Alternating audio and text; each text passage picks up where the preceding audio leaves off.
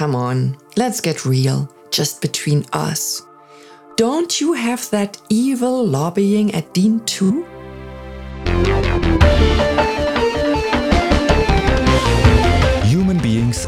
Ants. Unlike our tiny friends, we don't naturally know how to live together in large groups. This is why we need rules. And besides political rules, we also have technical rules, also known as standardization. It's actually one of our democratic rights to contribute to shape these rules. In this podcast, I will not tell you what you really should know about standardization. Because Amelie Leibrand will. So, my friends, today's episode will be the last one in this podcast series. I promised you that this podcast would be short and sweet and nothing that would drag on and on. Well, was that everything there's to say about DIN and standardization? No, not even close.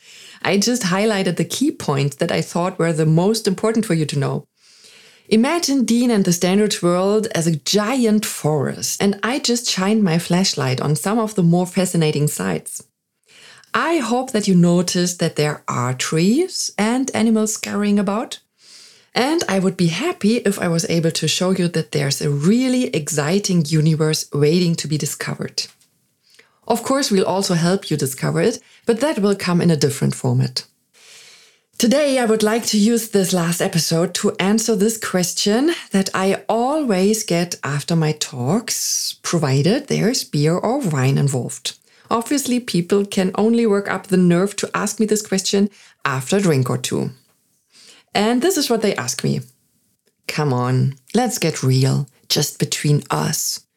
Don't you have that evil lobbying at DIN too?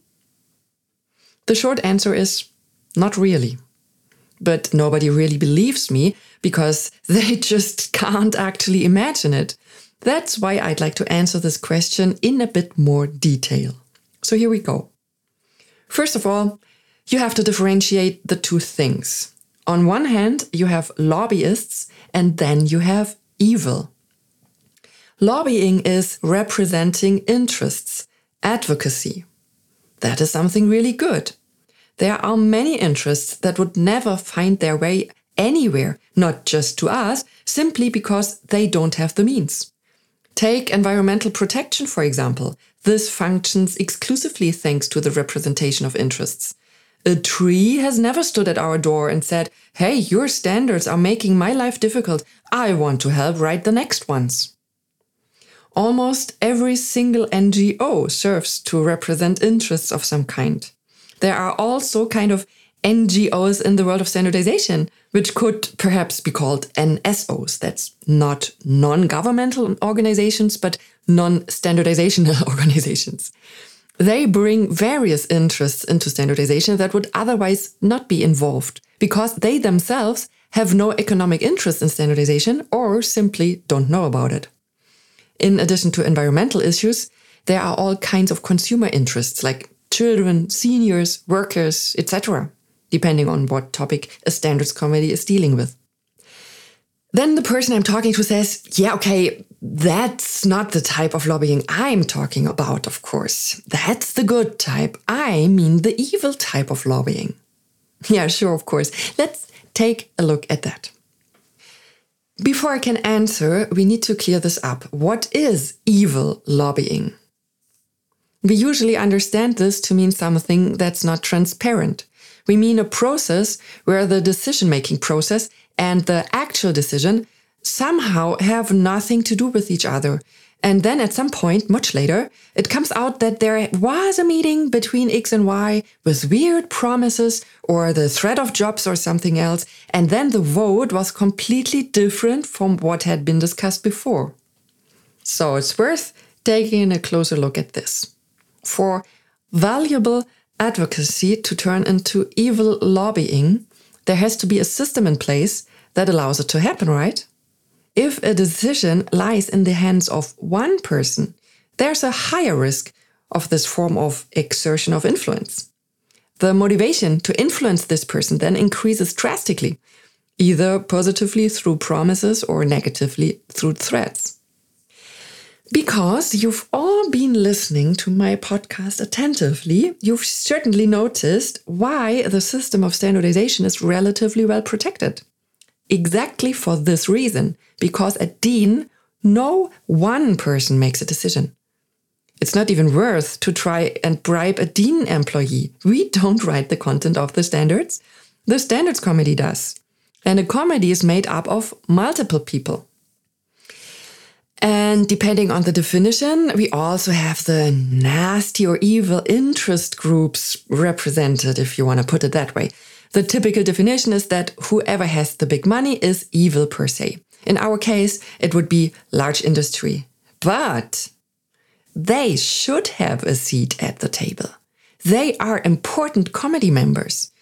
Of course, they bring the interests of the industry behind them. That's exactly what they are supposed to do. And everyone else knows this. In a pinch, they are important allies when trying to scale up an innovation and bring it broadly into the market. And every committee member sits on a committee to advocate for their particular interests. And in interaction with all the other members, this is what makes a well rounded body. Very important to remember in technical regulation, transparency prevails with regard to who is representing the interests of whom here. I'd like to take a little detour and talk about transparency for a moment. Transparency means that it remains clear who is speaking for whom and who is voting in the interest of whom. The voting on content builds meaningfully on the discussions on content. But this does not mean that we live stream every committee meeting on the internet so that anyone can watch and listen.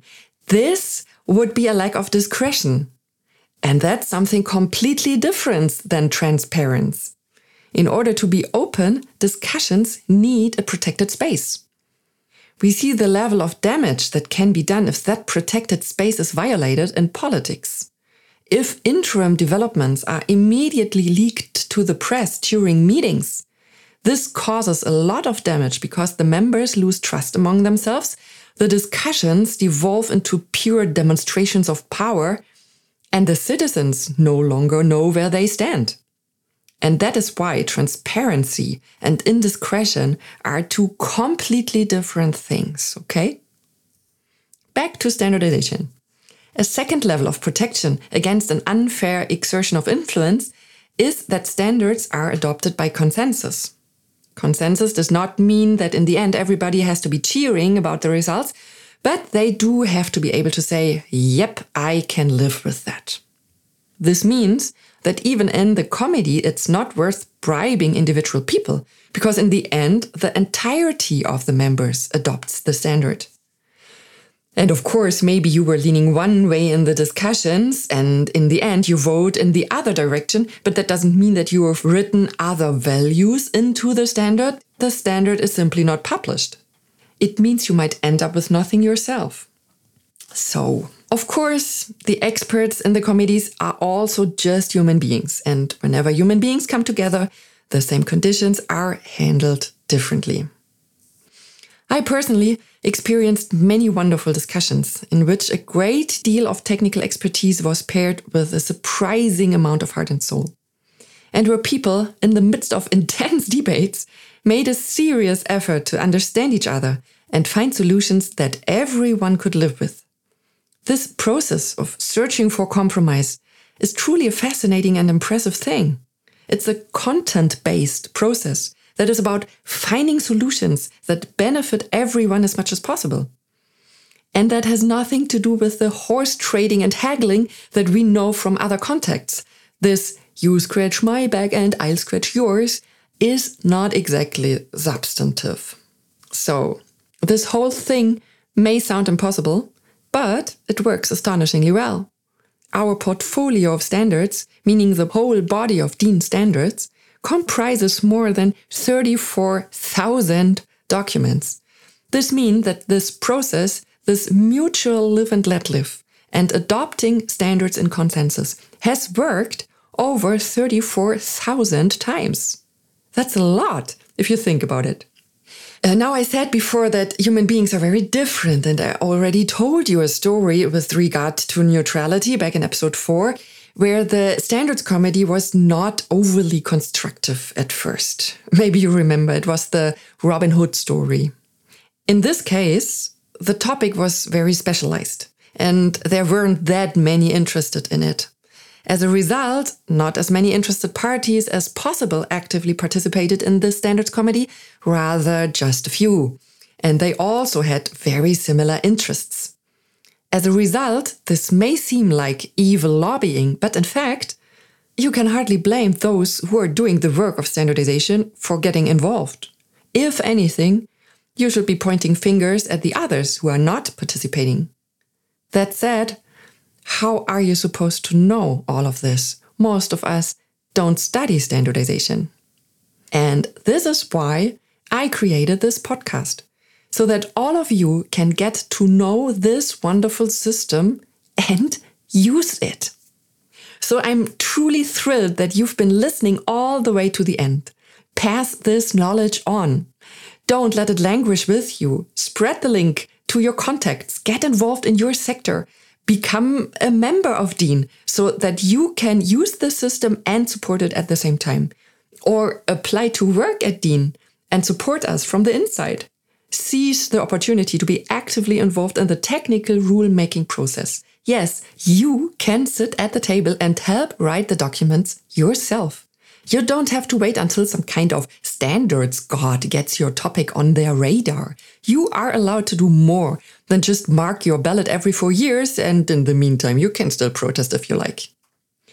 Your pre pre predecessors have created this platform for you, where you can bring your voice into the world of standardization. But you have to speak up, use your voice. And on that note, I will close this last episode. I am Amelie, and I am so grateful that you have been on this journey with me. I want to thank you all. It's been a real pleasure. Take good care and stay curious.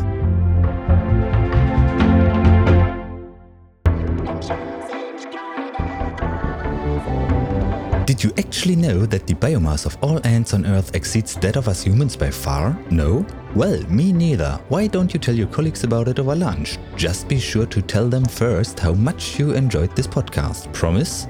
Human Beings Are Not Ants is a production of DIN, the German Institute for Standardization, produced in 2021 and 22. Concept, text and narrator Amelie Leibrand. Translation Kimberly Schwabe. Recording and cutting Tasso Mulzer. Music, intro speaker and editing Simon Konze. And as Amelie won't have the last word in her own podcast, I'll at least end it with her words. Stay curious and see you soon.